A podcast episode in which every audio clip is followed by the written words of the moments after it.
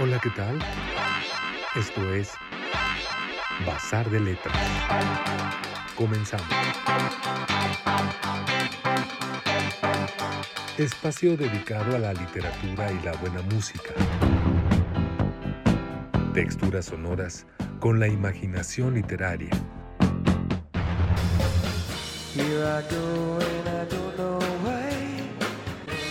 Con ustedes, Iván Ríos Gascón y Eduardo Collins.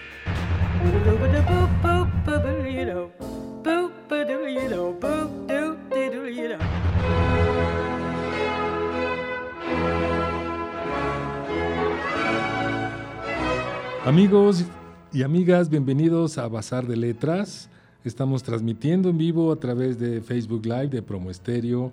Recuerden, los martes a las 7 de la noche y también pueden descargar el podcast de la plataforma de Promo Estéreo o escuchar en Spotify todo el podcast, tanto el podcast como el playlist que se está actualizando con la música programada en este espacio. Si durante la transmisión de Facebook dejan de escuchar la música programada, pues es por derechos musicales, pero el podcast lo tendrán completito, sin ese inconveniente.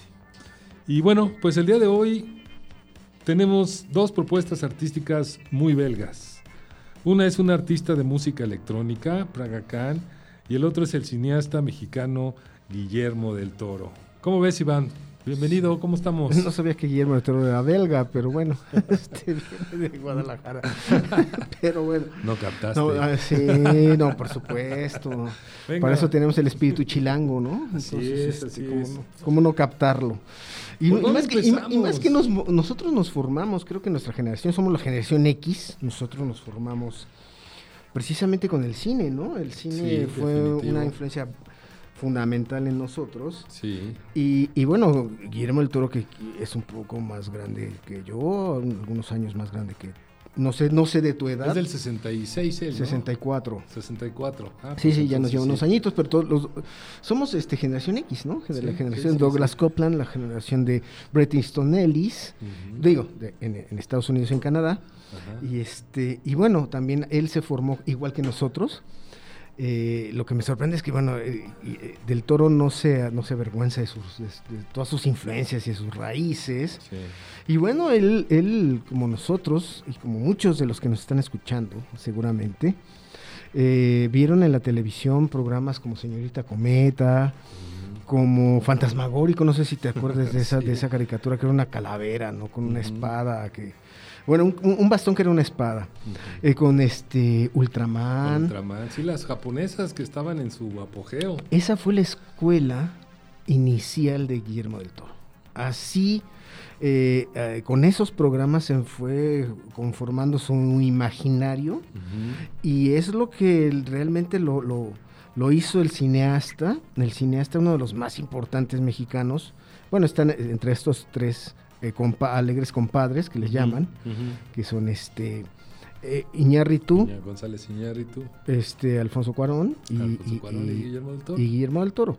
Entonces, él, él, él de niño vio lo mismo que nosotros y ahí empezó a crearse este universo tan peculiar de monstruos, de criaturas extrañas, oscuras.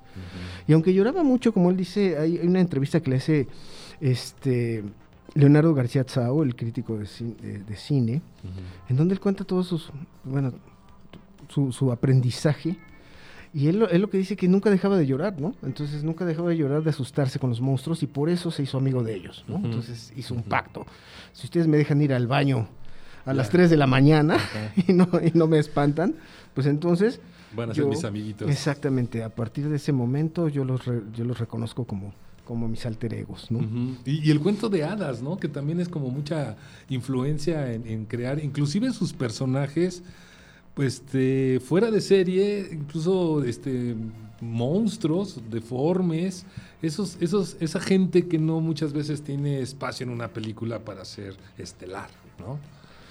Sí, y, y lo más importante es que él encuentra el monstruo que hay entre, dentro de nosotros. No Sí. todos somos unos monstruos en el fondo. Sí. Y él encuentra todas estas, criaturas que cohabitan en, nuestra, en nuestro espíritu, en nuestra psique, y que en cualquier momento pueden salir, ¿no? Pueden eh, revelarse.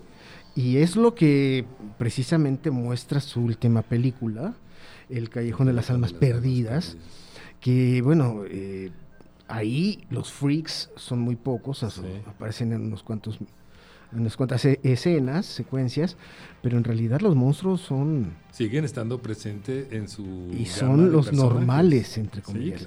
yo, yo en un principio, Eduardo, no sé a ti, no sé a ustedes que nos escuchan, cuando, se, cuando llegaron a la, a la sala a ver esta nueva película de Guillermo el Toro, yo tenía la impresión de que iba a ver otra, una, una versión... ¿Del laberinto de Fauno? No, recargada de, digamos, de Freaks, de Todd Browning. No sé si te ah, acuerdas de esta película, ¿no? Sí, sí. Donde sale la mujer barbuda, sale el, el, hombre lagarto y bueno, la, historia gira en torno, ¿no? De los fenómenos del circo. Del circo.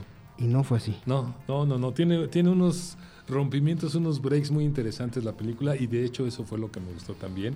Vamos a escuchar música y vamos, Vamos con un belga, ¿no? Sí. Va. Ok.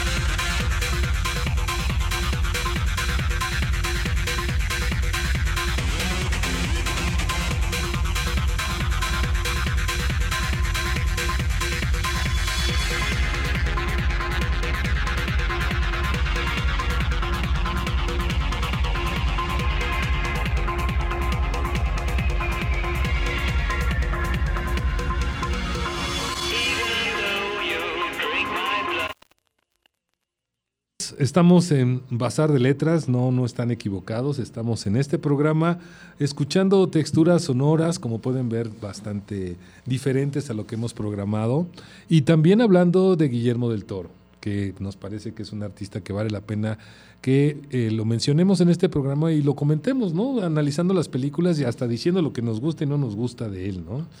Pero a ver, este Iván, empecemos por el principio. Cronos. 1993. Una película que a mí no me hizo mucha gracia, o sea, la verdad no, no, no, no, no me obnubiló como a la mayoría de la gente, no, no me apantalló realmente.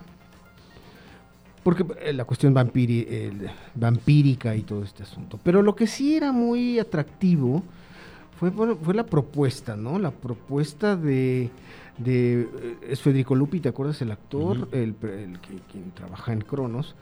Y la propuesta, ¿no? A partir de un artefacto que, le, que encuentra y el, cual se le, se le encaja en la mano, se le incrusta, pues él empieza a sentirse mejor, ¿no? Empieza a sentir una vitalidad este, asombrosa. Y la criatura, pues bueno, es una, es una mezcla muy curiosa entre un Nosferatu y, este, y un zombie, no es necesariamente el vampiro tradicional, ¿no? Es, otra, es otra propuesta. Eh, me parece que, bueno, es una película muy sencilla, pero de todos modos ya estaba, ya estaba la impronta, el sello de, de, de lo que iba a ser en adelante Guillermo del Toro, ¿no? Sí, sí, y es una película que en el contexto noventero, pues también podemos ubicar cómo había otro tipo de películas que este, pues andaban también ahí destacando por ser todavía del nuevo cine mexicano. Te acordarás que era así como muy sonado la idea del nuevo cine mexicano, que este, pues bueno, incluso IMCINE y, y, el apoyo financiero que había, pues era apostándole a regresar a aquellas grandes épocas del cine mexicano. ¿no? Ahora, la ventaja que tuvo Guillermo del Toro fue que él, él aprendió mu mucho de lo de su cine lo aprendió de Jaime Humberto Hermosillo, ¿no? Uh -huh. En Guadalajara. De uh -huh. hecho, él fue de los del, de los miembros que inauguraron este, uno de los pioneros, este grupo que se llamaba Cine y Crítica eh, que era de era Tapatío en Guadalajara y todo estaba eh, todos se reunían en torno a Jaime Humberto Hermosillo. No sé si tú te acuerdas de una película que se llama, por ejemplo, Doña Arlinda y su hijo, uh -huh. una, una, película que fue revolucionaria en su momento. ¿Por qué? Porque ya planteaba la temática gay abiertamente. Uh -huh. Además, en este contexto del de, de Guadalajara, en, es, en esta en, este espacio provinciano muy este católico, uh -huh. muy conservador, en donde el, el, personaje, pues bueno, en realidad es, es, homosexual y la mamá se entera, se da cuenta de este asunto, que además la mamá, la señora Erlinda, uh -huh. es la mamá de, era la mamá de uh -huh. Guillermo del Toro, la actriz. Y por ahí aparece Guillermo, eh, en, están en un restaurante y llega con una chava y se ponen a bailar. Una, una actuación bastante naif, uh -huh. vale, la pena decirlo.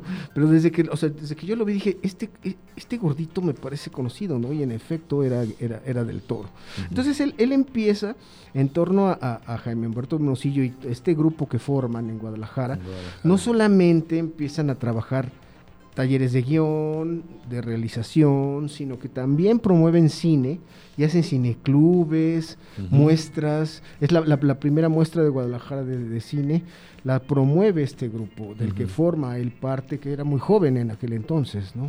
Mira, vamos a escuchar algo que dice respecto a, a sus inicios de hacer cine en Guadalajara. Olvídate de qué pase acá. Yo no quería hacer cine más que en Guadalajara. Alejandro lo sabe porque fue mi maestro. Yo quería hacer películas en, en las colonias de Guadalajara, como Doña Lupe, que era un, western que pasaba en una pinche casa al lado de, de donde desayunábamos menudo el domingo, cabrón. ¿Sí? Y me, me quedo con una deuda de cerca de un cuarto de millón de dólares de cronos.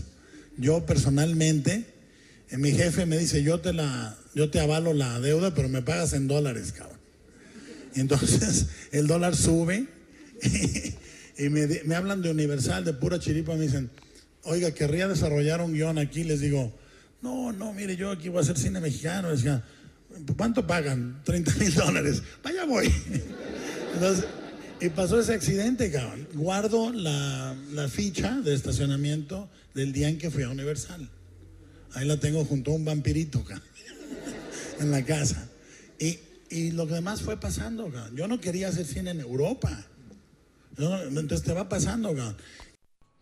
Pues qué bueno que no quería hacer cine en Europa, porque finalmente terminó en Hollywood, ¿no? Sí. Además, este, te- eh, este, este, no sé si lo pensó, pero este, don, para la metáfora dice que guardó la deuda junto a un vampirito. O sea, siempre el dinero vampiriza, ¿no? Entonces, sí, exacto. No, no, en efecto, este, eh, qué bueno que no se quedó en Guadalajara, qué bueno que siguió eh, por esa ruta de lo fantástico, porque si no, imagínate, no habría existido Blade, no habría existido Hellboy, Hellboy. bueno, al menos con, la- con- con Con el, la el concepción. estilo, el estilo de, de- de Guillermo, tampoco Pacific Rim, que eran este, de- Titanes del Pacífico, ¿te acuerdas? Sí, sí, sí, sí. Inspiradísimo en Ultraman. Y tampoco, esta película que es maravillosa, La Cumbre Escarlata, no sé si te acuerdas, que está, es anterior a, a La Forma del Agua. Y que además es una historia muy perversa, ¿no? Hay una relación de incesto, este, fantasmal, Sí. eh, siniestra, eh, muy psycho, la verdad. La historia es muy psycho entre los hermanos. Entonces, pues sí. Es que este, mira, yo pienso que este, destaca mucho esta idea de, de la propuesta de Guillermo del Toro cuando concibe monstruos o el terror en sí, ¿no? Estas, estas eh, cuestiones de suspenso, de miedo que va generando la trama, es donde está el sello particular de él. La, forma narrativa que él tiene, porque la verdad sí es muy cuidadoso en la producción. Entonces, vestuario, eh, iluminación, movimientos de cámara y la estructura misma de, la acción Thor es muy, muy cuidadoso y eso yo creo que tiene un gran valor en, el en términos narrativos, ¿no? Sí, además este el, el- el costo, ¿no? El, el ya contar con los grandes estudios, el apoyo de los grandes estudios. Imagínate si no hubiera hecho Mimic en. Estados Unidos, si lo hubiera hecho con el apoyo del IMCINE. Sí. No, No, yo no, creo que- nada que ver, no hubiera sido Mimic- nada que ver. Habría sido completamente diferente, Sí, ¿no? Que no es muy, muy eh, no alcanzó mucho a ser como buen lo- lograda Mimic, ¿no? No, no, pero tiene, tiene Pero un- para él, él la reconoce que sí. Pero tiene además este unos eh, un- es de una inteligencia visual en, este asombrosa no estos insectos cuando van volando por el metro de Nueva York esos son, son imágenes eh, eran que, que no se veían en el cine mexicano eran insólitas para Sí. nosotros porque bueno quizás no teníamos un Skycam ya no, no había drones en aquel entonces acuérdate Eduardo. Sí. entonces tendría que ser una Sky, una Skycam o no sé de qué otra manera podían haberlo hecho Sí, con, con esos recursos tecnológicos que eh, pues ofrece una industria, una infraestructura como de Hollywood, pero con esa óptica de, de- de esa historia que hablábamos de cómo inicia, pues definitivamente tiene los recursos para lograr inclusive explorar más allá en cuestiones estéticas, ¿no? Sí, yo creo que es. Yo, yo siempre lo he pensado como un hombre de mucha paciencia para ir planeando las eh, cada Sí. una de las eh, de, de- de las de sus películas, de sus tomas, eh, más allá del este del dinero que tenga para todos los efectos especiales y todo lo todo el apoyo de las computadoras, yo creo que es muy minucioso, muy paciente para Sí. ir planeando cada una de las imágenes y cada una de las secuencias y todo lo demás. Mira, de hecho vamos a oír un poquito lo que él dice con respecto al trabajo de guion. Primero es el trabajo solitario, es decir, lo primero que hago yo es una biografía ah, de entre seis y ocho páginas para los personajes. Hablo de su fecha de nacimiento, signo zodiacal, qué alimentos les gusta, qué alimentos no les gusta, qué música escuchan, qué han leído, cómo se ven a sí mismos, cómo los ven la gente de afuera, cuál es su secreto, qué es lo que no le han dicho a nadie, ¿sí? Eh, y y luego empieza una biografía desde que nacieron o sus padres hasta que empieza la película. ¿sí? Y eso lo entrego al actor y le digo, toma lo que te sirva y desecha lo que no te sirva. Por ejemplo, Richard Jenkins lo leyó y dijo, me da igual, yo voy a estar en el momento, no lo necesito. ¿sí? Ah, Michael Shannon me dijo, nunca me han dado algo así, voy a ver qué saco. ¿sí? Michael Stuhlbarg lo tomó como una Biblia. Se vestía como el personaje, escuchaba la música del personaje, comía lo que el personaje. Y cuando aprendió acento ruso, lo aprendió de la región donde nació el personaje. ¿sí? Entonces, ese es el primer paso. Luego viene lo que se llama trabajo de mesa. Eh, semanas antes de rodar, te sientas con tus actores en una, en una mesa grande de juntas y analizas el guion escena por escena. Por esto es necesaria, por esto no es necesaria.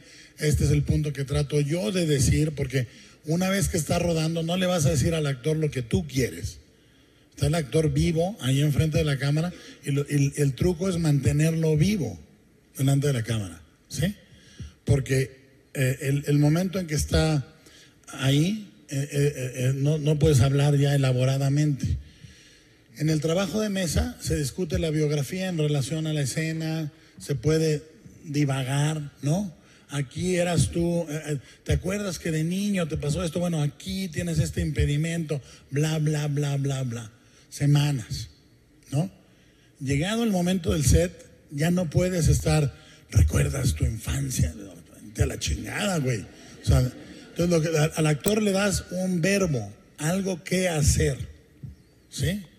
Eh, o sea, puede ser desde la indicación más sencilla, Hitchcock decía más rápido, menos rápido. Billy Wilder dirigía con un cronómetro, decía, lo hiciste en 25, hazlo en 20. Esa es una indicación perfectamente válida, ¿sí? O le dices un verbo, le dices, míralo a los ojos, tómale la mano. Para los que ya vieron la película, le digo a Sally, pégale en la mano cuando ve el reloj. Y, no le digas que le vas a pegar en la mano, ¿sí? Para que se sorprenda el otro actor. Porque entonces de repente un actor hace algo, el otro actor reacciona y los dos están ahí en el momento. ¿sí? Cito mucho el ejemplo de esto porque uh, ahorita estoy hablando con ustedes, pero mi verbo es que me eché tres tacos sudados en la mañana y estoy llenísimo y me enchileca. Y tengo una sed de la chingada. Eso es mi realidad. Mi realidad no es el diálogo que estoy teniendo con ustedes. Yo no sabía que iba a decir esto. Entonces la idea es darle al actor algo que sea una realidad. Puede ser, eh, siempre cito una escena muy bella de Mickey Rourke en un merendero, en el que eh, durante un diálogo importante él vacía una azucarera y la vuelve a llenar. ¿Qué es lo que harías en, en un merendero? Te pones a chupar un popote, lo destapas. Denle siempre al actor algo que hacer. ¿sí? Lo segundo es siempre mirar al actor. Para mí, cuando era yo muy chico, cuando dirigí Cronos, eh, hubo un caso de un actor en que yo tenía una idea ¿no? rígida de qué es lo que yo quería, el color que yo quería. Y no resultó bien ni para el actor ni para mí. El papel se disminuyó en la película. Tuve que cortar escenas. ¿Por qué?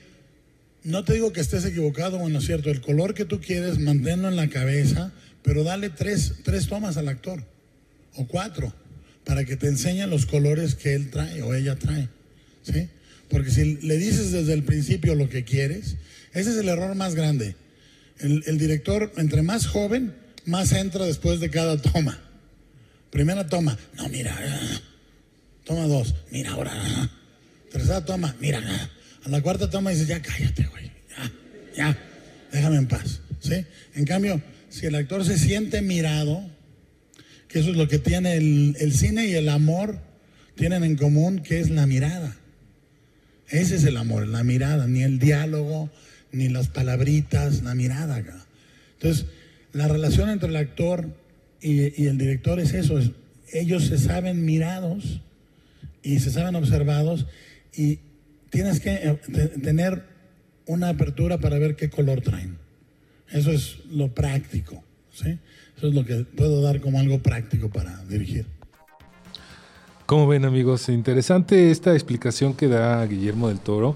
Eh, quiero decirles que esto fue una plática, una charla que tiene con estudiantes de cine y este es un evento que este, se volvió importante previo a, a este, la semana de la muestra de Morelia y que eh, pues está tratando de acercarse eh, a dar esta charla con estudiantes después de haber eh, ya este, terminado la forma del agua. Entonces es un momento especial donde pues bueno, pues ya tiene, ya tiene el sello muy, muy reconocido por todos.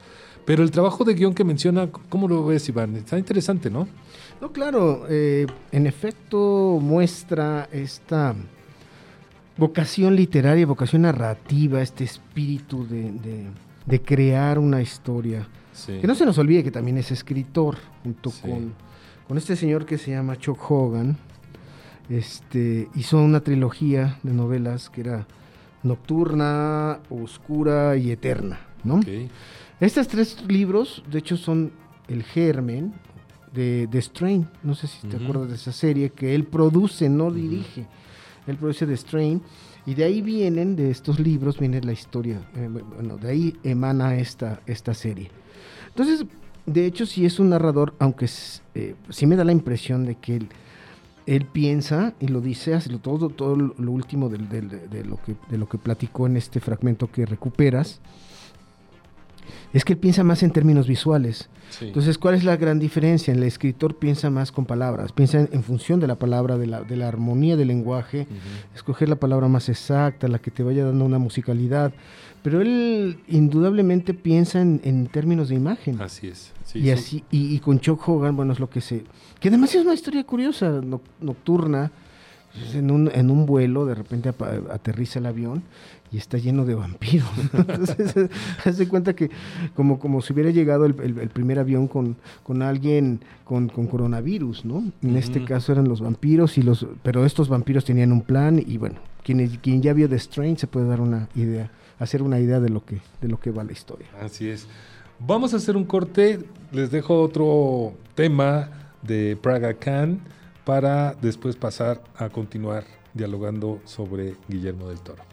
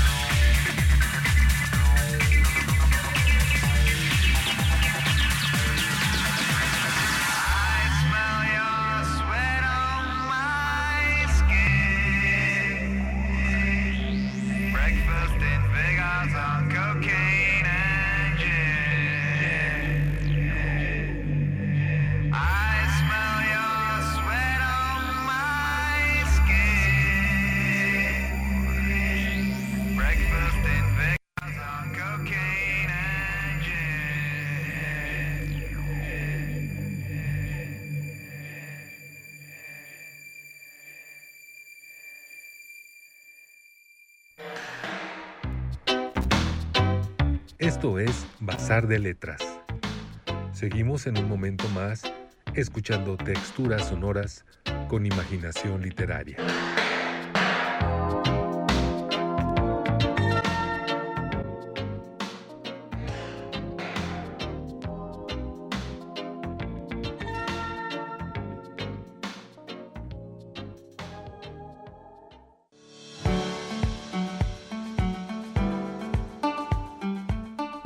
Bienestar y salud son lo más importante que tenemos, por eso te pedimos que adoptes las medidas de prevención contra el COVID-19.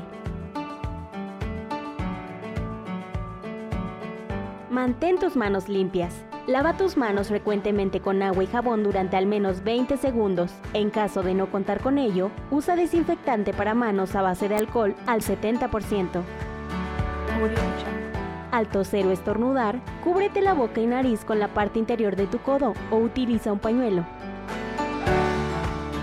Limpia y desinfecta los objetos y superficies que se tocan con frecuencia. Evita tocarte los ojos, nariz y boca. Practica la sana distancia al menos de un metro.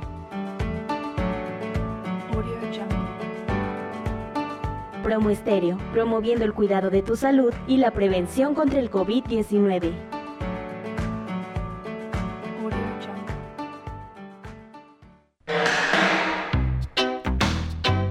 Esto es Bazar de Letras. Seguimos en un momento más escuchando texturas sonoras con imaginación literaria.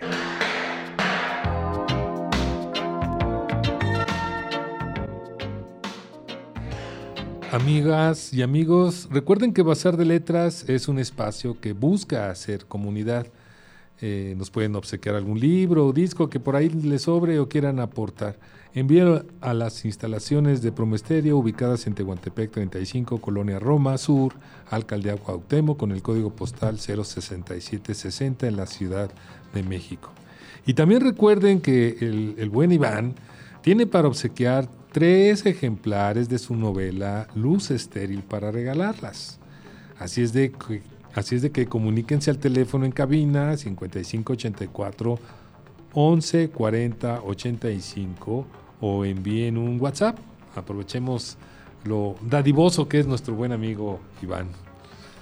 A ver, Iván, pues, ¿dónde nos quedamos? ¿Qué, qué más podemos decir del buen Guillermo? Bueno, ¿qué más? Bueno, muchísimas cosas, ¿no? ¿Cuál es la película que más te gusta, por ejemplo? Podemos partir de ahí. Eh, pues este. eh, yo creo que tengo dos. Dos que. Una es inclusive esta que, que acaba de, de este, publicar, del Callejón, sí fue una de las que más me gustan. Y El Espinazo del Diablo. Ok. A mí me gusta más el laberinto del fauno. Ajá. Ese es conmovedora.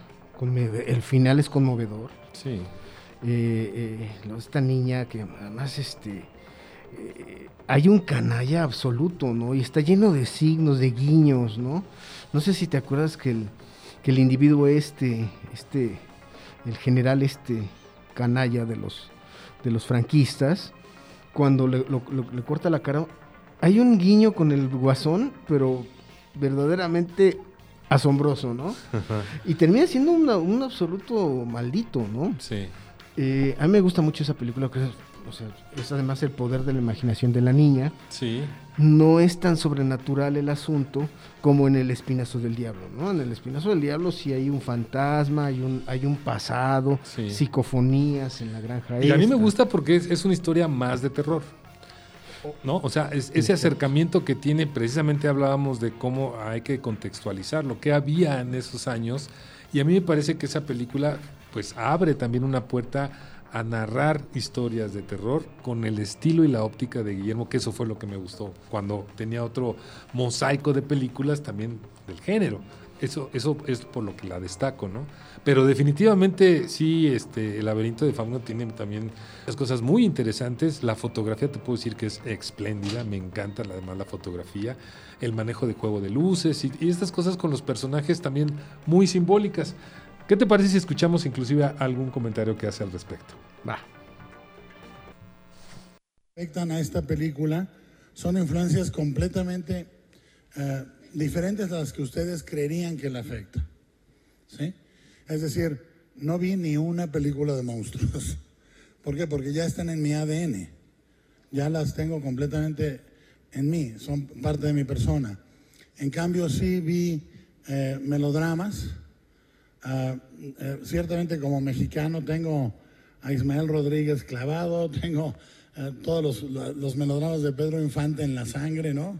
Para mí era, eh, dos de mis películas favoritas cuando era chico eran No desearás la mujer de tu hijo y La oveja negra, porque era, bueno, todo lo que yo sentía como hijo, sin que mi papá me quitara el caballo. pero pero era- es, es muy inherente en mí el melodrama.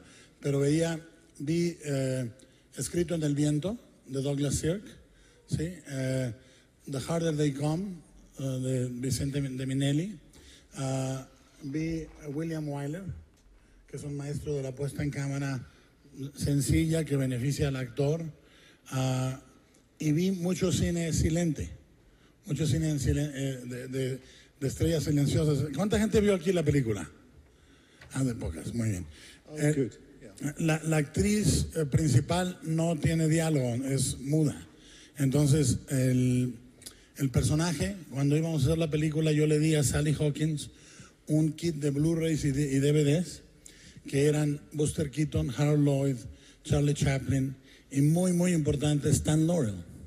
Porque Stan Laurel, de Laurel y Hardy, el gordo y el flaco, Stan Laurel tiene un estado de gracia casi, casi divino.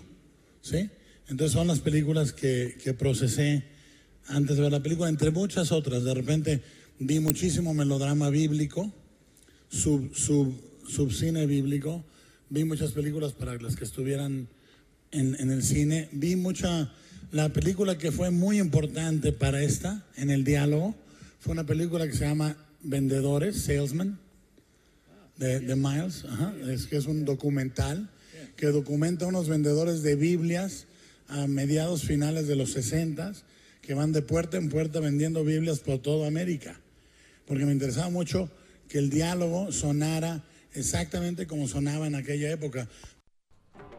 Sí, no, se nota que le gusta el melodrama, pues en La forma del agua hay mucho melodrama, está el número musical, ese es, quizás es por eso que no me gustó mucho la película. Son de las que no te gustan. Precisamente por ese aspecto, Precisamente por eso. Ahora, es indudable que es el, el monstruo de la Laguna Negra de Jack Arnold, ¿no? Es una, es una re- reinvención de, este, de esta historia, que además es- también es un monstruo que, que así- al igual que Frankenstein, conmovió a, lo, conmovió a los públicos. ¿Por qué? Porque es un monstruo que buscaba amor, que se enamora.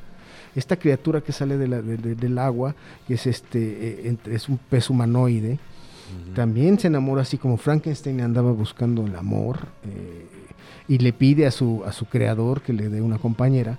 Lo mismo sucedía con el monstruo de la Laguna Negra. Yo creo que, lo que a lo que te refieres que no te agrada es que como que también es un cliché en el sentido de, de hacer un musical, ¿no? Porque yo entiendo que también, estando en la industria hollywoodense, pues hay presiones porque también tenga un agrado al público eh, pues anglosajón o, vamos norteamericano, ¿no? Entonces, este, pues sí, le dan cancha, recursos, le sueltan para que se dé vuelo, pero él tiene como que tener ese cuidado de, de cómo, cómo encaja en, en la industria cinematográfica, ¿no? Sí, no podemos hacer a un lado la, la- la hipotética complacencia que tiene el director con, su con sus públicos, ¿no? Sí. No lo podemos hacer a un lado. Eh, y además, bueno, más esa, esa complacencia este, tiene mucho que ver con la cultura estadounidense. Los, para los, para los este, estadounidenses, el musical es algo muy importante. Lo Sí. llevan en las venas, ¿no? Sí. Ah, platicábamos hace un rato, ¿no? De, eh, bueno, en, el- en otros programas, como en la película que, que está en Netflix, la de Tic Tic Bang, que está basada en el, en el, en el creador de, de Rent, que es una película totalmente musical, porque al final a los grandes públicos estadounidenses les encanta el... el- el- Pues es que hay toda una tradición, ¿no? Acuérdate de los grandes bailarines que de, de Astaire y muchas películas que giran alrededor de los musicales, porque además es como, como muy gringo, ¿no? O sea, es un género, no, no te podría dar con toda certeza que ellos lo crean, pero sí sé que es muy arraigado a la cultura norteamericana el musical. Sí, Broadway lo hizo tradición. O sea, el- los grandes teatros de Nueva York Sí. este, hicieron de- del musical una gran tradición que no se nota mucho, bueno, ya no está tan presente en el Reino Unido, por ejemplo, ¿no? Eh, en, eh, el Reino Unido está, está más apegado al drama, a la tragedia, ¿no? Toda la- todas las raíces de Shakespeare y de, de- de- de los, este, los, los dramaturgos eh, clásicos, ¿no? En cambio, en Estados Unidos, a falta de esas propias raíces, recordemos que es un país de migrantes, pues ellos crean sus, sus, sus, este, sus géneros y se vuelven muy, muy afectos al, al, al- al- al relato con música y con, con, con- con baile, ¿no? Sí, mira, a mí una de las cosas que eh, como crítica diría es que en el esquema que maneja sus historias hay eh, pues una identificación, como decía hace rato yo, de una identificación con, los outsiders como personalidades, con, con personas deformes, jorobados, enanos, ¿no? Que, este, que también marca un poco de esa idea de, de cómo son sus personajes de creación. Pero fíjate, este, orientales, negros, no es parte de su, de su bagaje este, de personajes, ¿no? Entonces quiero entender que, que es por, por, la, por la formación que tiene, donde no mira hacia esas minorías estadounidenses, sino más bien es la que trae de referencias con eso que hablábamos de su infancia, de los monstruos. Entonces sus historias pues están en ese contexto este, imaginario, ¿no? Sí, sí, y, volviendo al punto, ¿no? Volviendo al punto que más allá del monstruo físico, el monstruo eh, externo, el que, el, que, el que es muy evidente, el que se muestra, porque de hecho, recordemos que la palabra monstruo viene de la etimología de mostrare, lo que se muestra, ¿no? Y eso lo, lo- lo- lo explica muy bien Michel Tournier en esta novela que es sensacional, que se llama El viento, este, El rey de los alisos, en donde él habla de los monstruos. Cuando eres un monstruo? Cuando te muestras como eres, cuando te revelas y, y- y puedes eh, eh, enseñarle al mundo de lo que eres capaz, de todas las bajezas que eres capaz. Por eso le llamamos monstruos. Y, y bueno, me llama mucho la atención que dice que una de sus películas favoritas fueron est- esta, esta, estas dos partes de Pedro Infante y Fernando Soler. La oveja negra y no desearás a la mujer de tu hijo. Porque ahí el verdadero monstruo es el padre. Y te revela muchísimas cosas, ¿no? Él creo que por ahí tuvo un desliz en, en lo que recuperas, Eduardo. Quizás de esos rencores este, filiales. Que Ujú. todo que, como, como dicen algunos, siempre hay un padre en las historias de los, de los, de los villanos, de los perversos, ¿no? Sí. Siempre hay algo. Sí, y mira, y para ir más o menos acercándonos a, a la filmografía más reciente, en el caso de, de la última película, creo que también vale la pena mencionar algunas cosas que nos gustaron y que no nos gustaron. ¿Qué me dirías de- del Callejón de las Almas? Fíjate que a mí me parece una, una película muy redonda. De veras, es lo contrario a lo que yo esperaba.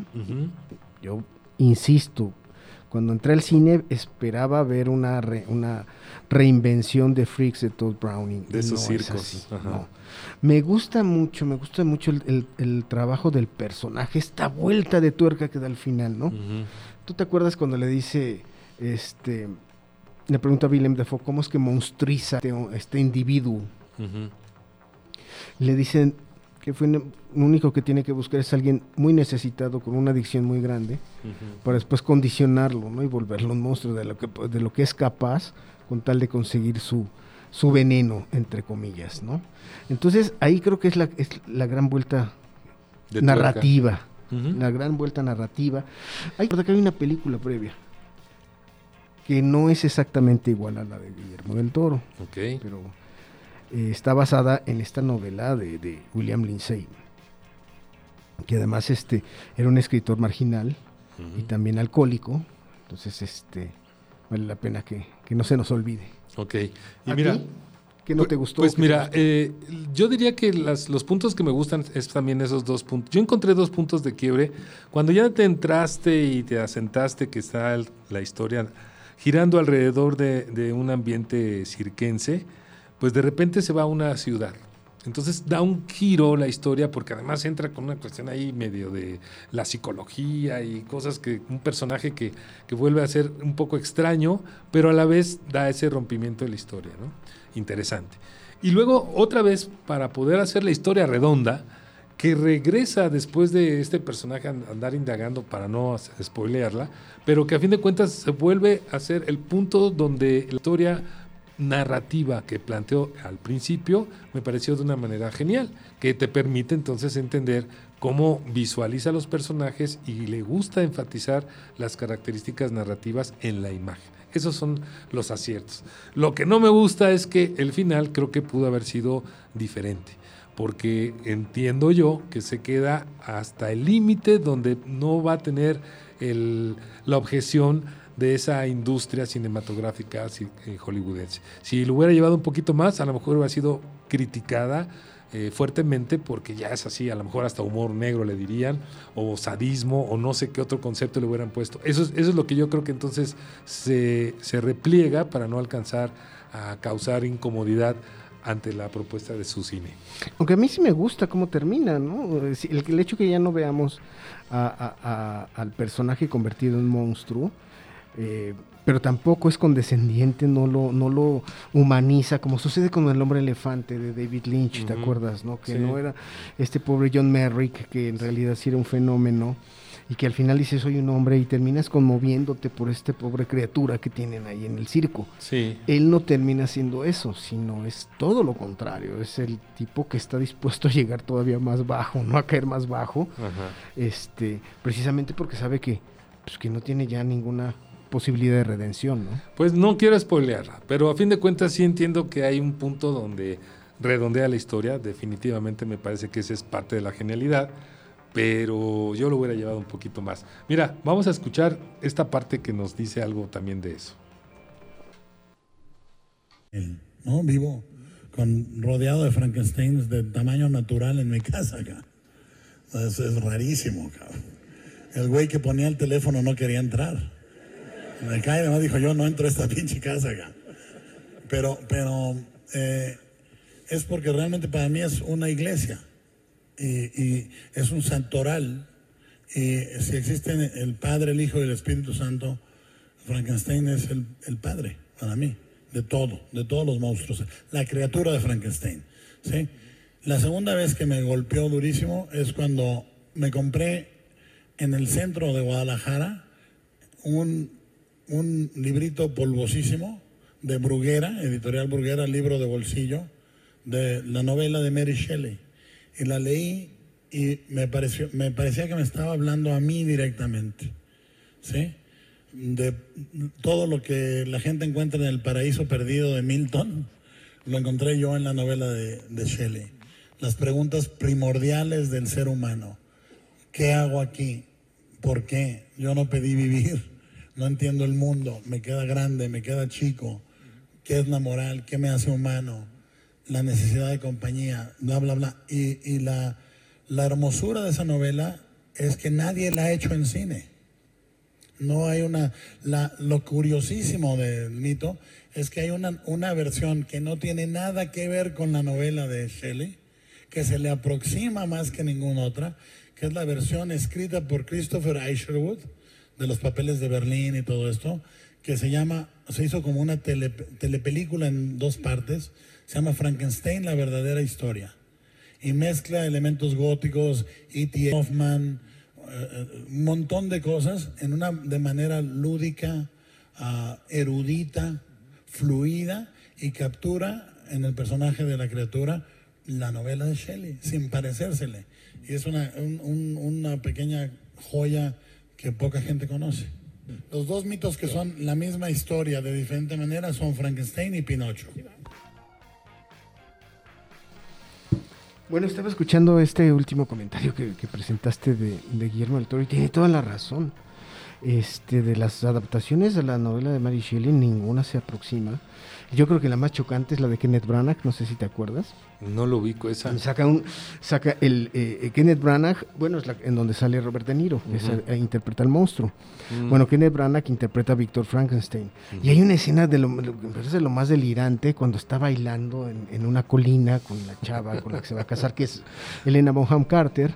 Cuando no tiene nada que ver la novela Mary Shelley, el doctor Frankenstein, Víctor Frankenstein es un tipo oscuro, depresivo, este taciturno, eh, misántropo, era eh, o sea, era, era el tipo más hostil que puedes imaginarte. Entonces no podías eh, no podías verlo bailando en una colina cuando Claro. odiaba a la humanidad, ¿no? Claro, sí, no, hay incongruencia en ese punto. Sí, y yo quiero, yo quiero cerrar básica- terminar, Ajá, Iván, dinos. sí, para terminar.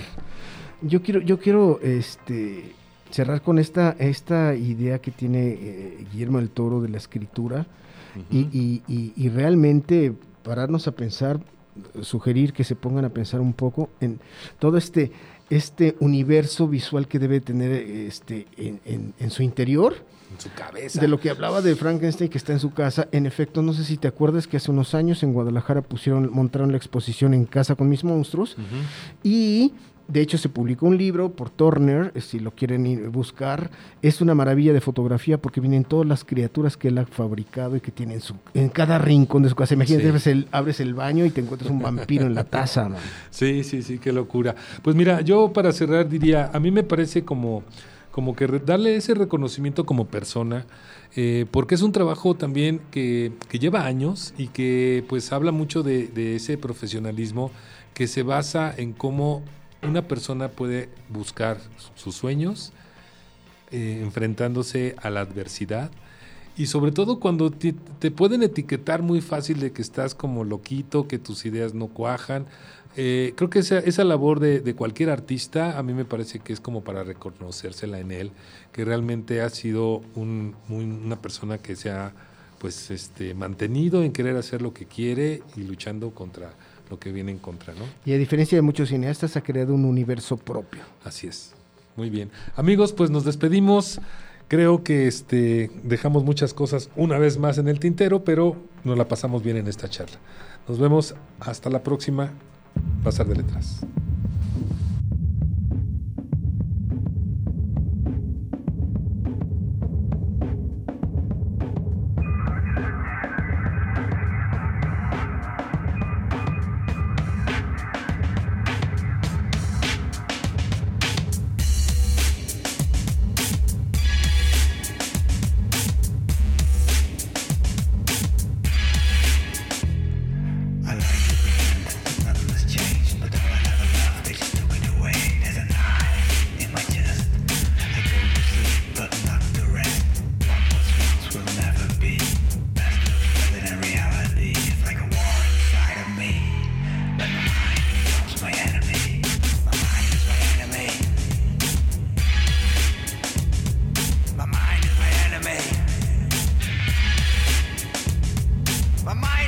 enemy.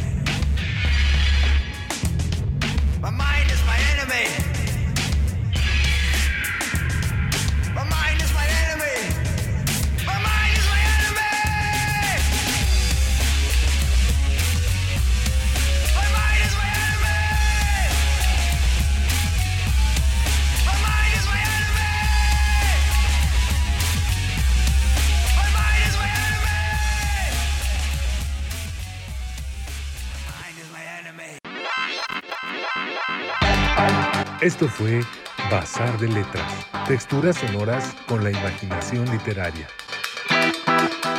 Les recordamos que pueden descargar nuestro podcast y escucharnos la próxima semana. Hasta entonces.